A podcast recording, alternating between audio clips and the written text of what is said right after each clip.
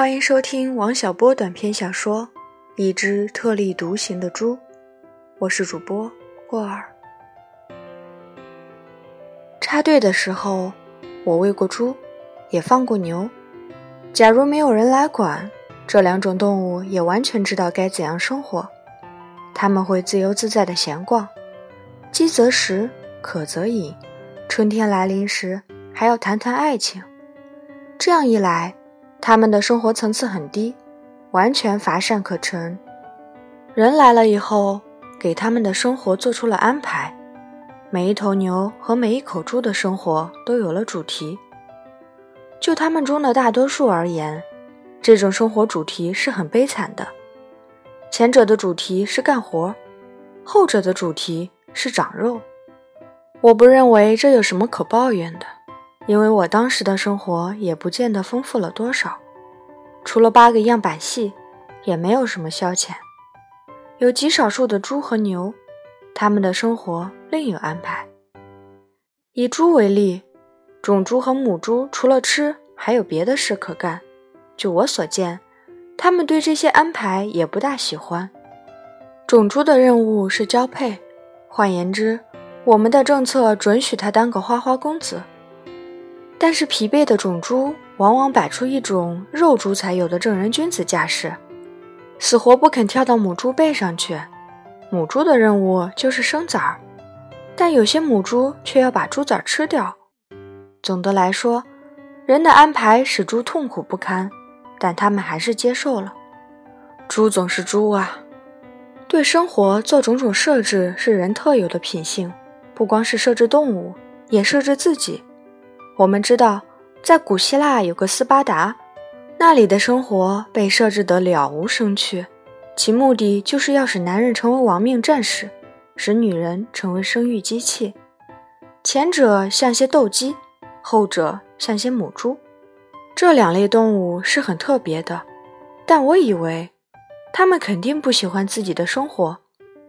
但不喜欢又能怎么样？人也好，动物也罢。都很难改变自己的命运。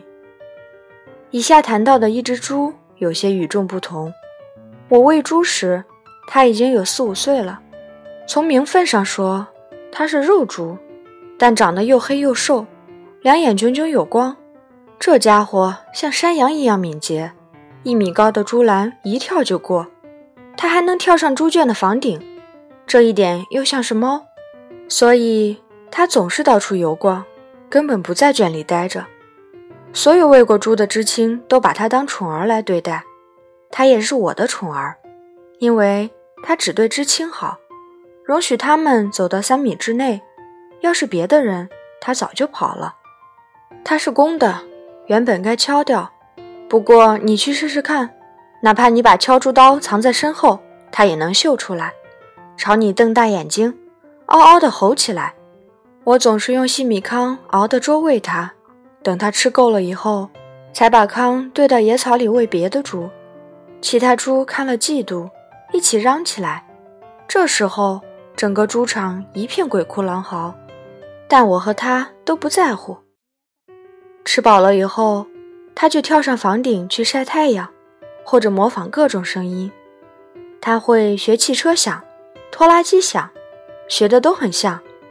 有时整天不见踪影，我估计他到附近的村寨里找母猪去了。我们这里也有母猪，都关在圈里，被过度的生育搞得走了形，又脏又臭。他对他们不感兴趣。村寨里的母猪好看一些，它有很多精彩的事迹，但我喂猪的时间短，知道的有限，索性就不写了。总而言之。所有魏国猪的知青都喜欢他，喜欢他特立独行的派头，还说他活得潇洒。但老乡们就不这么浪漫，他们说这猪不正经。领导则痛恨他，这一点以后还要谈到。我对他则不只是喜欢，我尊敬他，常常不顾自己虚长十几岁这一现实，把他叫做猪兄。如前所述。这位猪兄会模仿各种声音，我想他也学过人说话，但没有学会。假如学会了，我们就可以做倾心之谈。但这不能怪他，人和猪的音色差得太远了。后来，猪兄学会了汽笛叫，这个本领给他招来了麻烦。我们那里有座糖厂，中午要鸣一次汽笛，让工人换班。我们队下地干活时，听见这次汽笛响就收工回来。我的猪兄每天上午十点钟总要跳到房上学汽笛，地里的人听见他叫就回来，这可比糖厂鸣笛早了一个半小时。坦白地说。这不能全怪猪兄，他毕竟不是锅炉，叫起来和汽笛还有些区别。但老乡们却硬说听不出来。领导上因此开了一个会，把他定成了破坏春耕的坏分子，要对他采取专政手段。会议的精神我已经知道了，但我不为他担忧，因为假如专政是指绳索和杀猪刀的话，那是一点门都没有的。以前的领导也不是没试过。一百人也逮不住他，狗也没用。猪兄跑起来像颗鱼雷，能把狗撞出一丈开外。谁知这回是动了真格的，指导员带了二十几个人，手拿五四式手枪；副指导员带了十几人，手持看清的火枪，分两路在猪场外的空地上都捕他。这就使我陷入了内心的矛盾。按我和他的交情。我该舞起两把杀猪刀冲出去和他并肩战斗，但我又觉得这样做太过惊世骇俗。他毕竟是只猪啊！还有一个理由，我不敢对抗领导，我怀疑这才是问题之所在。总之，我在一边看着，朱兄的镇定使我佩服之极。他很冷静地躲在手枪和火枪的连线之内，任凭人喊狗咬，不离那条线。这样，拿手枪的人开火就会把拿火枪的人打死，反之亦然。两头同时开火，两头都会被打死。至于他，因为目标小，多半没事儿。就这样连兜了几个圈子，他找到了一个空子，一头撞出去了，跑得潇洒之极。以后我在甘蔗地里还见过他一次，他长出了獠牙，还认识我。